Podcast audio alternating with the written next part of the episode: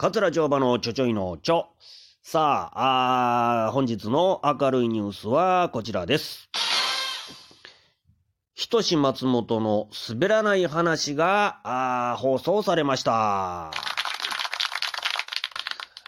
さあ、えーと、この間ですね、1月の29日の、えー、放送されました、ひとし松本の滑らない話という番組をね、えー、放送されまして、うん、まあ見てたんですけれども、まあそれを見てね、思ったことを、えー、今日はですね、語りたいと思うんですが、これ実はですね、ちょうど1年前、うん、に、えー、この、私のこのちょちょいのちょで、えー、取り上げてるんですよ。滑らない話を。はい。えー、ね、放送一回してるんです。うん、この滑らない話を見て、思ったことみたいなのを、放送してまして。で、1年前に放送した内容がどんなんやったかと言いますと、えー、まずね、出演者が面白かったんですけど、出演者が緊張していると。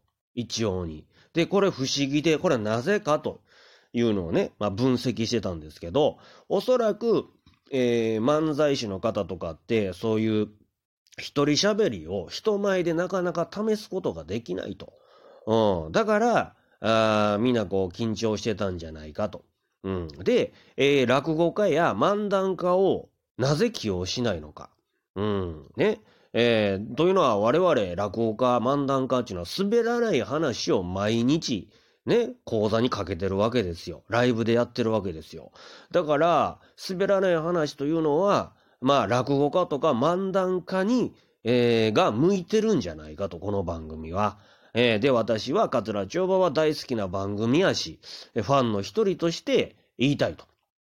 ね、えー、落語家や漫談家で、いっぺんオーディション。ね、この出演権をかけたですね、オーディションをしてみてはどうですかと。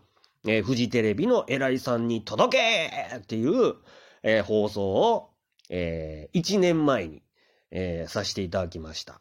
はい。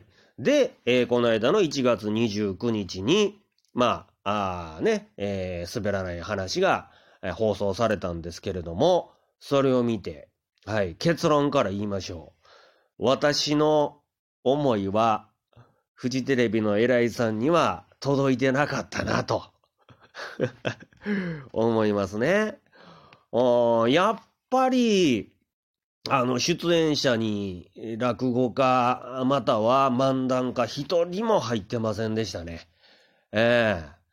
ー、うん。まあ、いつものこのレギュラーメンバーね、えー、千原ジュニアさんとか、えー、小籔さんとか兵道さん、宮川大輔さんですか、まあ、レギュラーメンバー、いつも出てはる方に加えて、劇団ひとりさん、錦鯉の渡辺さん、澤部さん、えー、論文の亮さんかな。で、キリンの川島さん、さらば青春の光の森田、えー、ね、霜降り明星と。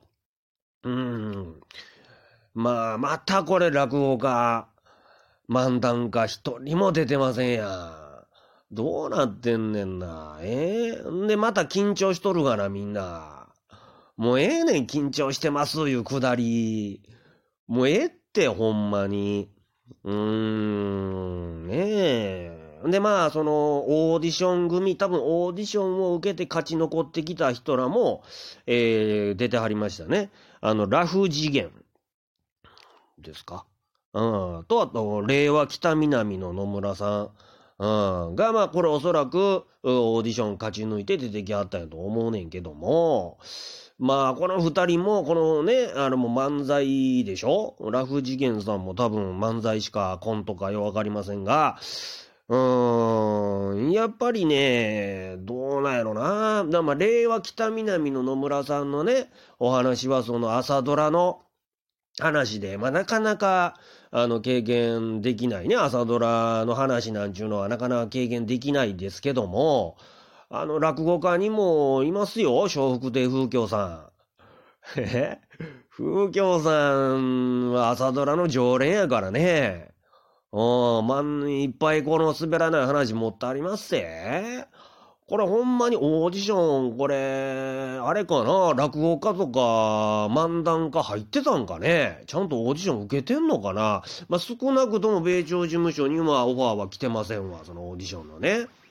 うーん、これ、ちょっとな、なんぼでもあんねんけどね、いてはんねんけどな、面白い話、持ってる話家さん。うん。いや、それはね、これ、吉本がメインのね、まあ、おそらく松本さんが、えー、ね、まあ、ひとし松本いうぐらいですから、松本さんがメインの番組で、これはまあ、吉本のタレントをね、使って売り出したいというのは、まあ、その気持ちはすごいわかるんやけども、これ、あのー、なんていうんですか、番組の向上のためですよ。